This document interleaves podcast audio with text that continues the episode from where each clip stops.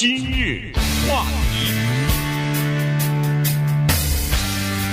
欢迎收听由中讯和高宁为您主持的今日话题。昨天呢，在国会举行了一个记者会啊，我说的是国会呢，呃，不是真正的人在国会，而是通过视频会议的方式呢，举行了一个这个听证会。那这个听证会呢，呃，应该算是。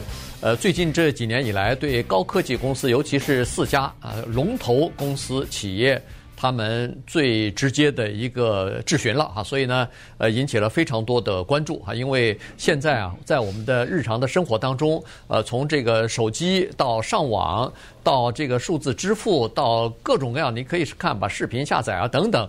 呃，这些已经变成我们生活当中的一部分了。所以呢，这四家科技公公司啊，龙头老大，他们的影响力是越来越大。那么现在，国会和政府显然是担心这几家公司已经失去了控制哈，所以呢，他们想要在质询的过程当中呢，看看有没有什么办法呀，呃，让这四家公司还是要这个遵循规则，然后看看是有没有垄断的嫌疑。如果有的话，要把他们拆分啊，所以呢，这就是国会的叫做反托拉斯委员会，十五个成员和四家大公司啊，一个是这个 Facebook，一个是 Google，一个是 Apple 这个苹果手机公司，另外一个呢就是呃这个 Amazon，哎，Amazon 这个网上的购物平台哈，这四家美国最大的四家科技公司呢。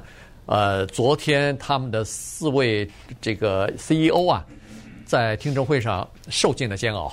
呃，他们受尽了煎熬，确实这个景象不是百年一遇，可能千年一遇啊。这种景象非常的少见，因为在他们各自的公司里，他们是皇帝，呃，他们是绝对的统治者。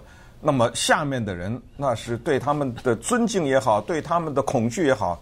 那已经到了无以复加的地步。但是看昨天的听证呢，你看这四个人点头哈腰，非常的谦卑，而且被这十五个成员呢是扇完了左边的耳光，再扇右边，他们毫无还手之力，没有什么办法啊，只能是压低了声音在为自己辩解。可是千万不要被昨天在视频上看到的这四个人的谦卑所迷惑，这四个。他们代表的是四个非常了不得的，甚至可以说是伟大的企业。这四个人里面，两个老板，两个打工的啊。但是他们是二十世纪和二十世一世纪整个的这两个世纪转型的过程中的重要的企业。这四个人，你恨他们也好，你爱他们也好，你不必须得承认，他们改变了全球的经济。他们把经济从一个东西叫做旧经济。带入到一个东西叫做新经济，新经济所代表的就是这种看不见摸不着，但是又能看见又能摸得着的电子商务也好，或者社交平台也好，他们是促促成了人类经济的改变，他们促成了人类政治的改变。不要再说阿拉伯之春，不要再说颜色革命，就光是说一说总统大选没有通过网络进行干预吗？其他的国家，呃，这就是这些平台发挥的作用啊。他们没有改变整个的人类社会吗？现在在全世界有多少工作，数以百万、千万、亿的工作，是以前倒退个二十几前几年以前没有听说的。你再过二十几年以前，你跟人家说二十几年以前就有这么一个工作，他不知道你在说什么。嗯，你知道他对整个的人类的社会的改变，快递、股市，对莫名其妙的。在股市上的这种发的横财也好，巨财巨富也好，这这倒退多少年，在旧经济的时候是不可以听说的。人家只问你一个简单的问题：你生产什么呀？你的公司你赚这么多钱，对不对？他们没有改变法律吗？这些公司对整个的司法，在南卡那个黑人背后被打了八枪，如果没有被拍下来的话，如果弗洛伊德没这个过程没有被拍下来的话，一个。报纸一条新闻，一个报道，一个黑人被警察打死，最后查出来，因为这个黑人偷车，或者是因为这个黑人用了假钞，完了，这个事儿就怎么会掀起这么大的革命？当然，现在我们现在说的是司法，他们没有改变我们的思维吗？我们的思维从过去的井底之蛙，只在一个地方待着，不是你让你看得更多，看得更远，让你的视野更开阔吗？所以昨天的这个听证是跨世纪的，是不得了的。刚才我们说在调查他有没有垄断，昨天你要听这个听证，不是有没有，是已经有了，呃，是证据确凿，所以是一种拷问，是一种质问，是一种审判。对，呃，按照这个昨天的四个人的排列，他们的重要性，谷歌排第一，然后其次的是亚马逊，没有亚马逊，我们依然可以活，依然可以买东西；没有谷歌，这个社会已经无法运作。所以谷歌排第一，亚马逊排第二，然后苹果排第三。因为我不买苹果产品，我有的是别的产品可以买。然后最后是脸书啊，有的人他一辈子可以没有脸书，活得很开心，没问题。那么，但是昨天绝对的是两党一致。这个十五个成员里面有共和党、民主党，在这个问题上是绝对的一致。嗯，叫痛打落水狗啊！一致是一致，但是目的是不一样的哈。但是尽管目的不一样，他们都认为初衷是不一样的。哎，对，他们的这个各自就是质问的领域，你看也不一样哈。这个民主党。基本上质问的就是垄断或者是统治地位哈，在各自行业的统治地位给这些公司带来了什么东西？也就是说，他们为了保持自己的统治或者是垄断地位，在这个日常的呃战略的这种行销方面，或者是呃平常的作为方面哈，到底有哪些东西是是不是呃违法的，或者说是滥用他们的这个垄垄垄断地位的？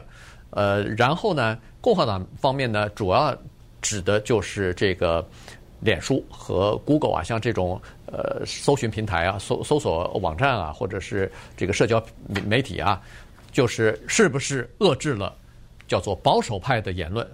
共和党的言论是不是有这个不爱国的倾向在里边发生哈？所以，呃，看上去呢，就是各自的重重点不一样，但是基本上都是认为说这几家公司是应该受到更多的监管，而且甚至就考虑他们如果要是有垄断的话，要给他们拆分哈。所以这就让人们想起来，这一百多年前，美国就从建立反托拉斯法以来啊，这个美国钢铁什么标准石油一个一个拆封了，然后。一九八四年的 AT&T 公司哈，然后九十年代又有两家，呃，又有至少一家公司微软曾经也是被这个呃国会啊举行听证啊，当时微软公司的这个视窗 w i n d o w 的这个操作软体什么的，是不是构成垄断啊？等等啊，在这些方面，你就可以看得出来，一九九四年那个对烟草公司也是所有烟草大公司的那些主管也都到国会面前。去作证啊，然后他们信誓旦旦地发誓说，我们的烟草里边没有使人上瘾的这个物质，尼古丁在里头不会上瘾等等。后来披露出来，他们明明知道自己的产品是有让人上瘾的东西的啊，所以，呃，这些历历在目。但是昨天的这个呢，是进入一个新的时代了。所以，待会儿我们来跟大家讲一下，这四家公司分别都有哪些人投诉，以及投诉他们的这个原因和他们。对自己的辩解。对这个听证呢，是众议院有一个委员会叫司法委员会，司法委员会下面又有一个附属的委员会叫做反托拉斯的委员会，所以我们说的是那个下面的这十五个人。呃，这个主席呢是来自于美国罗德岛的民主党的众议员，他的名字呢叫 David Cicilline，他开场，所有的这个整个的听证的过程当中，他首先开场。他的问题呢，不是你有没有偷窃，这里指的是你偷窃别人的产品。他的问题是，你为什么偷人家的东西？好了，我们听一听整个的问题的过程的听证的第一个问题。So my first question, Mr. Pichai, is why does Google steal content from honest businesses? Uh, Mr. Chairman, uh, with respect, uh, I disagree with that characterization. Just last week, I met with many small businesses. In fact, today we support 1.4 million small businesses, supporting over 385 billion dollars in economic act. 好，呃，不用不用全听了啊。这个是 Cicilline 呢，他在问谷歌的现任 CEO 这个印度人，呃，他的名字很早很早就被华人给起成劈柴了哈，因为他这个名字没办法，他叫 Pichai 啊，特别像我们的劈柴。第一个问题就是，你为什么偷人家的东西？然后偷一个诚实的公司的东西。人你人家老老实实的做生意，你干嘛偷人家的？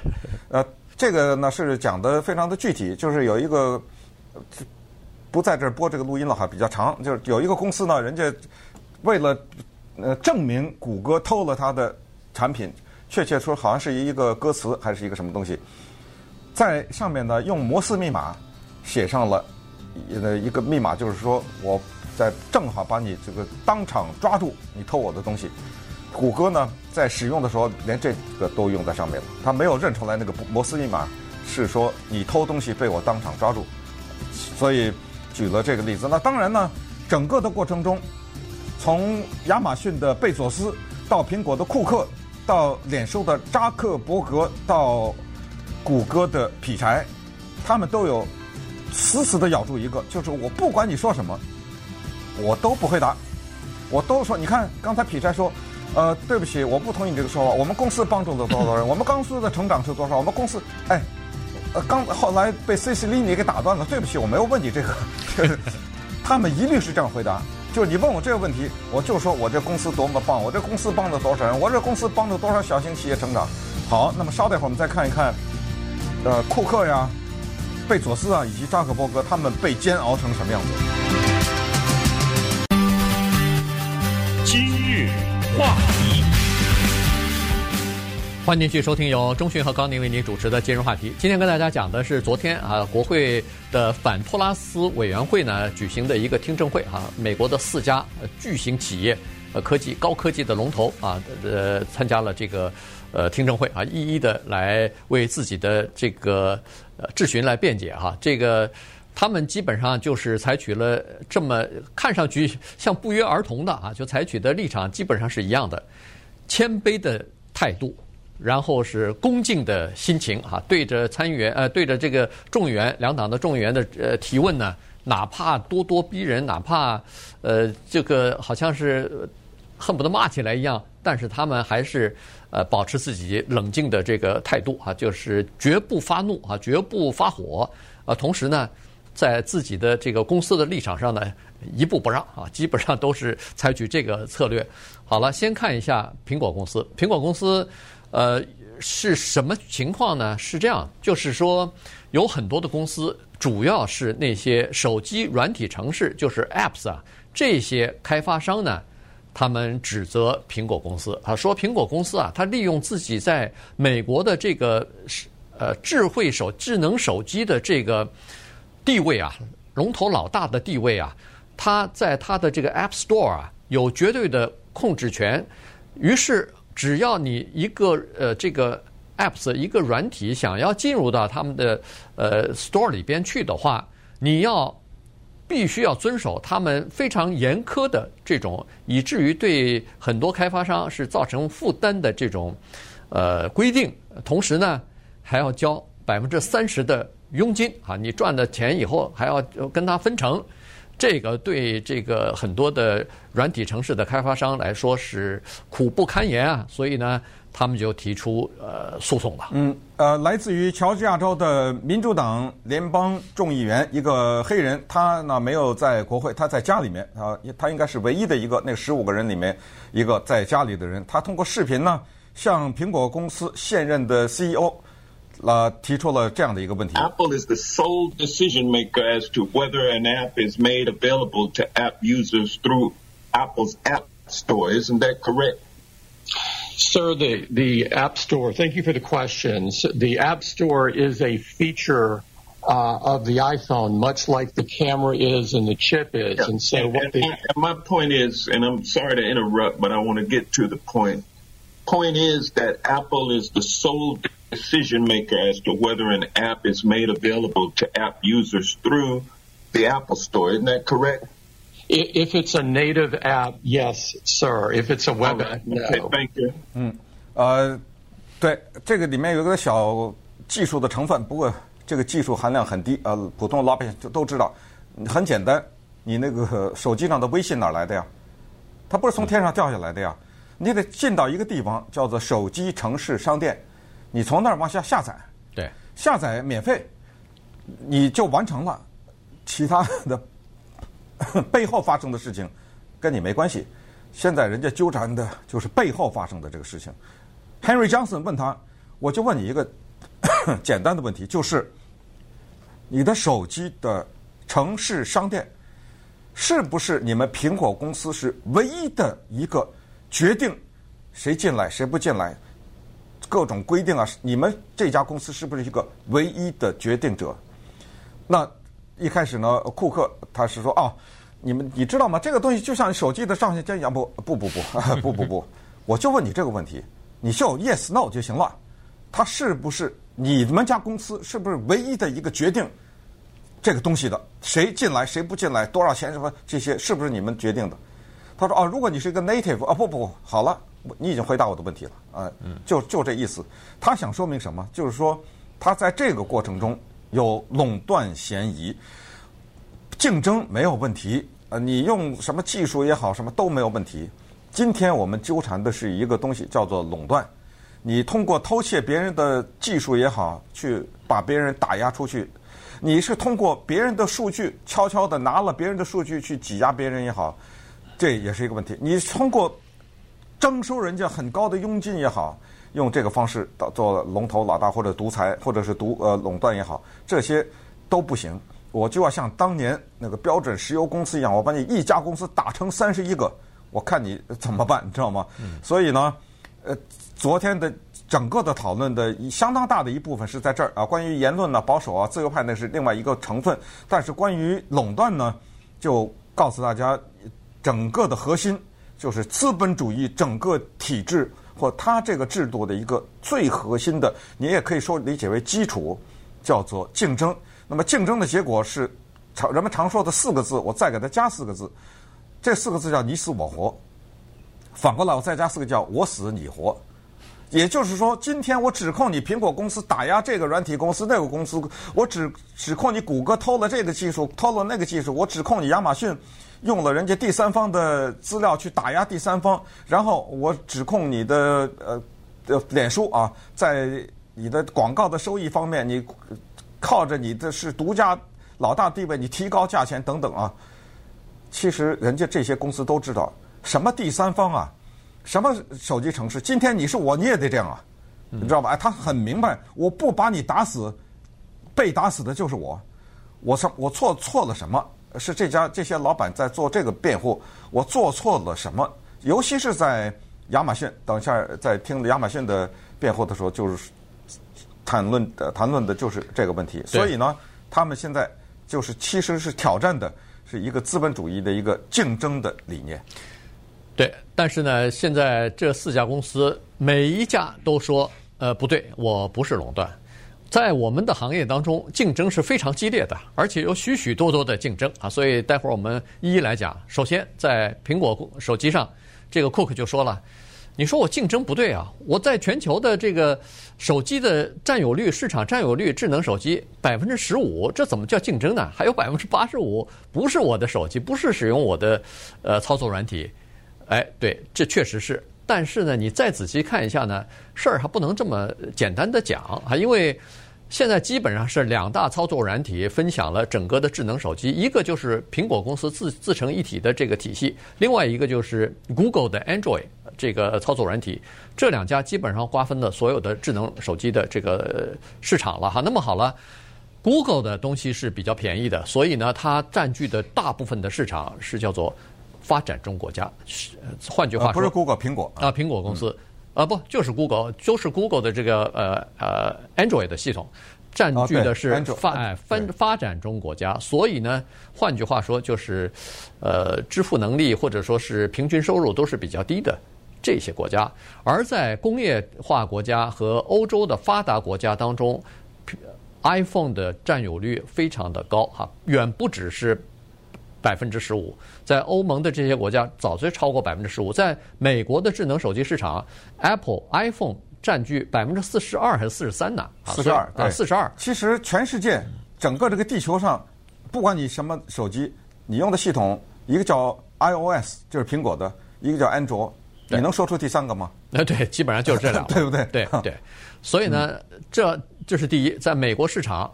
它是占据百分之四十二，同时呢，从这个收益的角度来看，哈，从呃 apps 就是呃软体城市的收益的角度来看呢，那苹果占的就更多了哈，因为你它有一些东西是不收费的。他刚才说了，你在我这个平台上，你呃下载了一个东西，结果你卖卖你的产品什么，我不收你，不抽你的佣金，甚至你用你的下载的软体去卖 Amazon 上头的东西，我都不收一分钱，英军也不收，但是。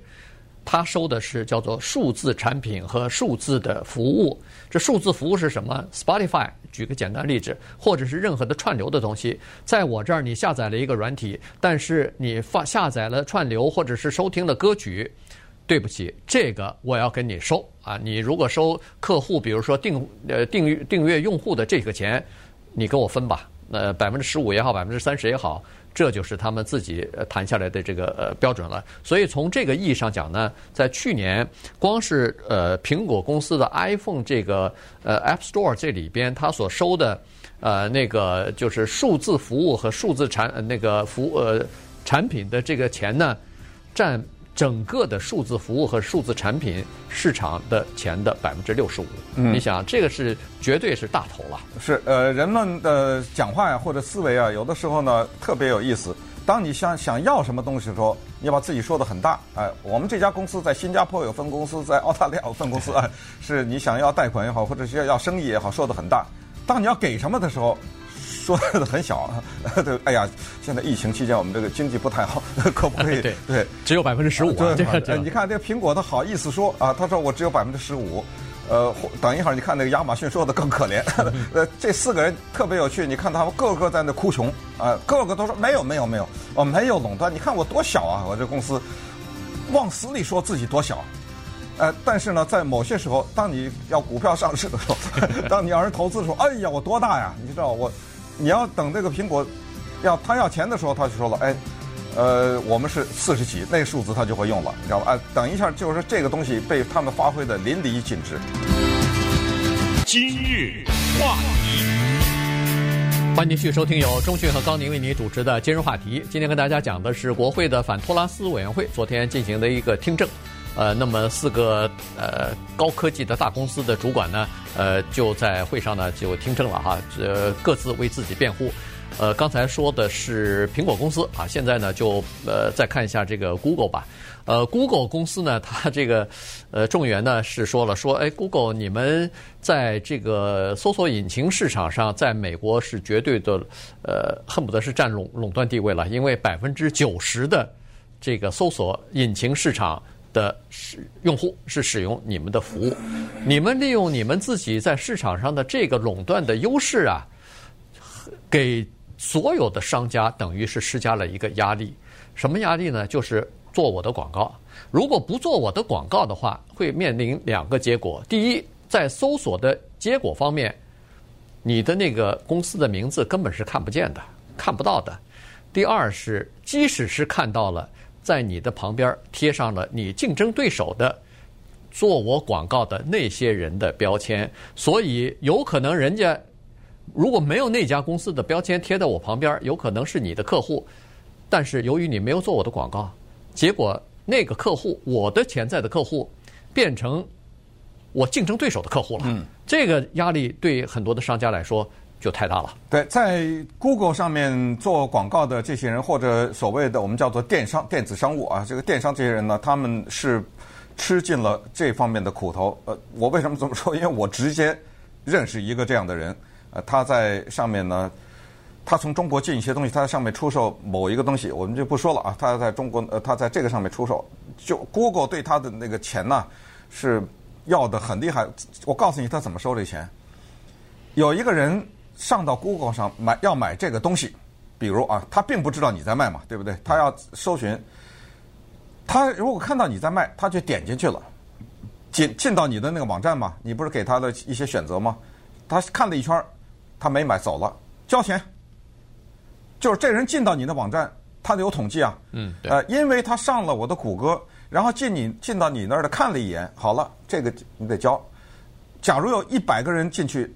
但是这一百个人什么都没买，你也得交，交这一百个人的钱，这一百个人进去了。当然，它这个里面有特别复杂计算，但是再怎么复杂，你比得过呃电脑吗？对不对？对电脑是一秒钟几百万、几千万分之一的计算，这点小意思，反而到到月底你的账单就来了，很可能你一个东西都没卖，你得给我交这个钱，然后要不就没了。下次人家再搜寻的时候啊，你没了。嗯，对。所以你要把这个钱呢交足了以后，尽管这个月什么人也没从你那儿买东西，你还待在上面，你还待得挺靠前的，甚至到了一定的程度，你排第一。你的那个搜索，而它并不是跟的你的销售量有直接的关系，或者你的产品的受欢迎的程度有直接的关系。如果真是这样的话，因为这个委员会已经做了十三个月的调查，他们手里拿了很多的证据。那如果真是这样的话，这是大错特错。其中还有一个议员说的特别有意思，他说：“我就告诉你，我一个直接的例子，这个跟销售没有关系，就是所谓政治观点的问题。而且这个议员还是个民主党的议员。他说我太太。”给我发了一篇文章，呃，链接让我看。这篇文章呢是保守派立场的文章。我在上面 Google 上面搜索，我把这个文章打进去，第一页没有，第二页没有，呵 呵好几页往下走都看不到这个文章。我们知道，在国会进行调查的时候呢，他们不是把这四个人叫到这儿来，突如其来，毫无准备，他们把这些问题都提供给这些人了。嗯，他们都知道将要问他们什么，然后呢，也把这些资料。给了他们，而且是提前几个月。然后这个议员就很有意思，他说：“接下来有趣的事情发生了。当我们把这些通知发到你们这些公司了以后，尤其是 Google，当 Google 接到我们的这个调查通知和我们收集的证据以后，我再上去搜查这篇文章，排第一。这文章，他说：他说我我真的百思不得其解，两三个月下来。”这篇文章从好几页的往下走都看不见，等你们收到通知以后，我这文再去搜这个文章，说它排在搜索当中它排第一，你能给我解释吗？那当然，呃，劈柴呢解释不了，他说我得回去查去。那这个议员不依不饶，他说好的，你不要以为你说了一句话，你回去查就这事儿就完了啊！你告诉我调查结果什么时候给我？是一个礼拜，两个礼拜？啊，劈柴说，那就大概一个礼拜吧。好，那你等着，我的办公室的人等你。呃，你别以为这事儿就没了。嗯，那咱们就看吧。对，呃，咄咄逼人，你知道吗？对。那劈柴呢，当然是说了，说用户他使用，你说我们占百分之九十的搜索引擎的市场，对，这是用户的选择呀。用户喜欢我们才使用我们呀，这话是对。但是又不对，因为他们也是使用了一些这个技巧，也是使用了一些手段的。刚才一开始就说偷嘛，啊对，偷人家的东西嘛。不，首先，Google 呢，它是这样子。首先呢，它是它使用的一些技巧呢，在这个听证会上也说啊，就是说，好，人议员说了，好，你说是你人家使用你，那你有这么大的信心的话，有对自己的产品有这么大的信心的话。你为什么每年要花巨额的资金给苹果公司，把他们把你的搜索引擎放到他们手机上，作为一个 default，作为一个这个一打开就有了，哎，预设的东西，哎，所有的手机上，你只要一打开搜索，马上就跳出来了，这就是 Google 马上就跳出来了。你这个是他们的开支里头非常大的一笔钱。你既然对你的产品这么有信这么有信心，你别做呀，你别放在人家的手机上预设啊，你看看情况是怎么样呢？哎，这个又让劈柴久久说不出话来。呃，所谓的预设啊，这个就是当时九十年代反托拉斯的时候呢，猛打微软就是这么回事儿。微软它有一个系统叫做视窗，呃，这个大家都知道啊，Windows 在下面有一系列的相关的产品。只要你买一个电脑，不管是哪家公司做的，不管是哪一个国家做的电脑，恐怕都得用视窗。当然，苹果的电脑系统是另外一个系统了啊。但是只要是叫 PC，对不对？呃，就是得用视窗。只要有视窗，就有一个东西叫 Internet Explorer，要不然怎么上网啊？嗯，对，那个叫 IE。当时九十年代打微软的时候打的就是这个。凭什么一个人买了电脑就预设了这个？要想上网，必须用你微软的这个。当时还有 Net、呃、Netscape，还有几个其他的。顺便说一下，早都倒了，早都早都被打死了，对不对？呃，当时微软也是面对这个问题，就是就是个绑在一起，就他给电脑公司施加压力。你电脑公司你要卖，人家得用啊，这电脑。用的话，你得用我的视窗啊，我叫软体，你这叫硬体，就是一大铁盒子嘛，哪个叫硬体？可是你这个硬体你打开以后怎么用啊？对吧？你得有软体，你用我的视窗，你就得给我把这个绑在一起，这就叫垄断啊！当时，所以这是对当时微软的一些指控和最后微软败诉了嘛，在这个问题上。所以现在你再再打开那个。就是 PC 的时候，嗯，你除了那个 Explorer 什么 Chrome 啊什么的全出来了，对，对 Chrome 这个是 Google Firefox 什么哎，那个都出来了。对，所以就是这个问题。那么现在呢，大家知道，在呃整个的国际网络上，还有另外一个相对来说非常弱的搜索的系统叫 Bing，呃，这个是微软的，它被 Google 打的，我觉得是。可能没有没有还手，几乎可以说是永世不得翻身了啊！已经打成这样子，但是它存在在这儿，但是它的广告价就比 Google 低很多，因为它没办法呀。呃，Google 打它，把它打到没有办还手之力。好，那么稍等会儿我们再看一看剩下的这个亚马逊和脸书。今日话题。欢迎继续收听由中讯和高宁为您主持的今日话题。呃，今天跟大家讲的是四大美国的四大科技龙头公司呢，昨天在国会众议院的这个反托拉斯委员会接受质询啊，所以呃他们各自的问题以及呃对自己这个行业的辩护哈。呃，前面讲了两家，呃，接下来这个 Amazon 我们也快速的稍微讲一下哈。这 Amazon 呃网就是这个网购啊，电电商平台啊，这个大家都知道，我相信没有一个人大概。没有在 Amazon 上买过东西吧？肯定是可能有人没买过，也也有啊。当然，那就是年纪稍长一点，我不会上电脑的人，只要是你有手机电，会会在网上买东西。这么说吧，会在网上买东西的人，大部分都会在 Amazon 上买过东西。至少你了解啊，它是它是双重的东西。第一是他自己啊，呃，卖自眼儿自己的东西，主要呢，它是第三者、第三方的这个平台啊，也就是说，他把他的这个空间啊。呃，租出去，让各种各样的商品到我这儿来卖来，我给你这么一个平台，所以呢，这就构成了一个购物的平台啊，电商平台。那么现在对他的起诉或者对他的控诉就来了，这么多的电商在他的这个平台上卖东西，他呢有了占据了一个绝好的位置，因为他知道哪些东西畅销，哪些东西好卖。于是呢，他在这些好卖的东西、畅销的东西里边呢，选择自己可以生产的东西，然后打上自己的品牌，然后出售。这个呢，等于是你把人家第三方的销售的资料拿到以后，分析完了以后，自己做出产品来，和人家和你的客户啊来进行竞争了。嗯，很多人就这样被挤掉了啊。来自于乔治亚州的黑人。女参议员，这也是民主党是这么问贝佐斯的。So what do you have to say to the small businesses who are talking to Congress because you simply won't listen to them? Well, I say that's not acceptable. If we aren't listening to you, uh, I'm not happy about that at all. And I, but I do, I w- you know, if you allow me to disagree a little bit with a piece of this, I do not think that's systematically what's going on. Third-party sellers in aggregate are doing extremely well on Amazon. Uh, they grew from, you know, 20 years ago it was zero, and today it's 60% of okay. sales. Third-party sellers are growing even Thank faster you so much than first-party retail. Mr. Bezos, so, you, so are you saying? 对，呃，简单的讲一下，就是说，呃，人家电商一而再、再而三的向你投诉，你不听人家的，你呃你。 对不对？然后你为什么你们拒拒绝听人家讲这些东西？然后他的回答就是说，哎，就是刚才我说的那个，他就是四两拨千斤。你知道吗？这个电商曾经二十年以前他们是零哎，现在他们的成长，呃，对，对不起，谢谢你，谢谢你，就别说了啊。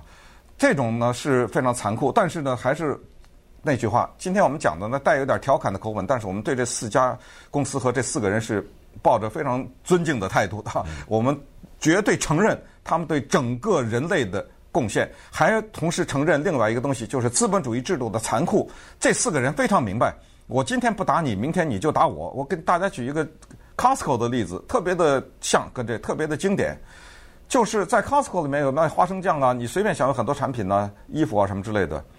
Costco 呢，他自己有个公司叫 Kirkland，对，他呢也生产东西，他生产什么？他不能乱生产，他不能赔钱，他就看。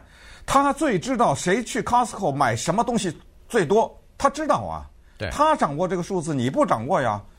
比如花生酱，哦，花生酱买的东西人很多，好啊。你那花生酱有很多名牌的吧，对不对？很多名牌花生酱，我生产一款 Kirkland，比你便宜啊，七毛五，并肩的给你摆在那儿，你挑不？你买不买？对，哎，就是这个道理。但是 Amazon 更狠，为什么更狠呢？因为 Kirkland 那句话就是说，如果你是一个卖花生酱的，你发现我在我的商店里卖，然后我卖的还比你便宜，是我自己的品牌，你不高兴？他说了，你走啊。可是不行，那些卖花生酱的人干嘛呢？他依赖你啊，因为很多人在你这儿买。那么那些卖花生酱的人怎么办呢？哎，去 Costco 的人知道，他只好采取这个办法，定期的他寄到你家里一个折扣券。他说这个名牌名某名牌的花生酱现在降了啊，呃，降了八毛，哎，那你可能去买。可是这个又是一个几乎自杀的行为，降了一个月，等下个月回到原价的时候，人家再也不买了。对。因为我曾经以低于八八毛钱的价格买过你这个同样的一个东西，我凭什么再花八毛钱？哎，就是这么一个这种循环，然后你来我往。可是 Amazon 狠的就是他掌握太多的数字，他知道买你这个东西的人多大年纪，他知道他喜欢在几点几分的时候买，他知道住在什么城市，住在什么州，他知道这些人他除了买你这个东西外，他还有什么别的爱好？哎呦，这东西资料太宝贵了。然后他推出一款这个产品，很多店家倒闭了。竞争不过他。呃，他举了一个例子，在一听证当中，有一个店家有一个东西，他生产一个东西是任何人不生产的一个东西，大卖。后来 Amazon 推出了以后，他那个他的销售不是降降降了百分之五十六十五啊，你知道吗？等 Amazon 推出的那一秒钟，这个人他是一种防护的一个东西了啊，他的销售变成零了，立刻变成了零。嗯，多惨呐！真真是哈，嗯、这个 Amazon 它。就是说，第一，他利用了客人的资料，哈，第三方客户的资料，因为他知道这些资料吗，他要收钱的，他知道。第二呢，就是他可以选择适用自己的产品和这个策略，啊，所以，而且选择这个产品，它是没有什么风险的，原因他知道这个卖，而且他知道什么东西它是不不需要名品牌的。你比如说花生酱需要什么品品牌啊？这个品牌有什么重要啊？电池也是一样的，那个。Energetic 的那个品牌固然是好，可是另外一个便宜一块钱两块钱，那很多人就拿那个一块钱两块钱。Energizer，Energizer，还有那个那叫什么？还有一个太多了，这个例子对不对？尿布啊什么的，那那需要什么品牌啊？那我们再听听那个脸书啊。Has Facebook ever taken steps to prevent cop competitors from getting footholds by copying competitors? Uh, Congresswoman, I view it as our job to understand what people are finding valuable in all of the services that they use. And certainly, if if someone do you copy do you copy your competitors？呃，就这么简单。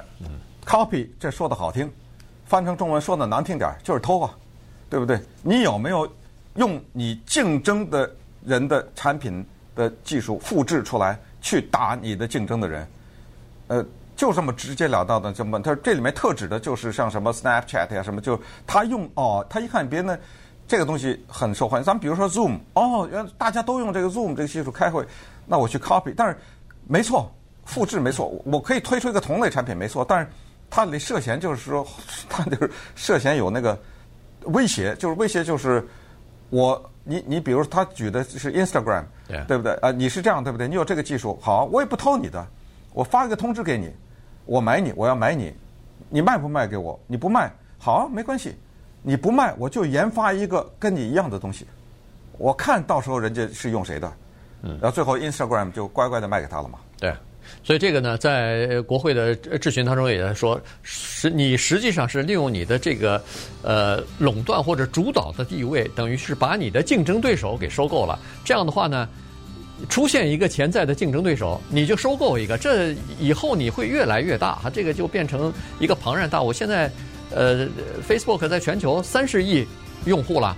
当然，他也说还有其他的一些竞争对手，包括他也提到了那个 TikTok 啊什么的，有八万呃八八亿用户什么。但是和他那个三十亿在全球的，那就是等于是小巫见大巫了。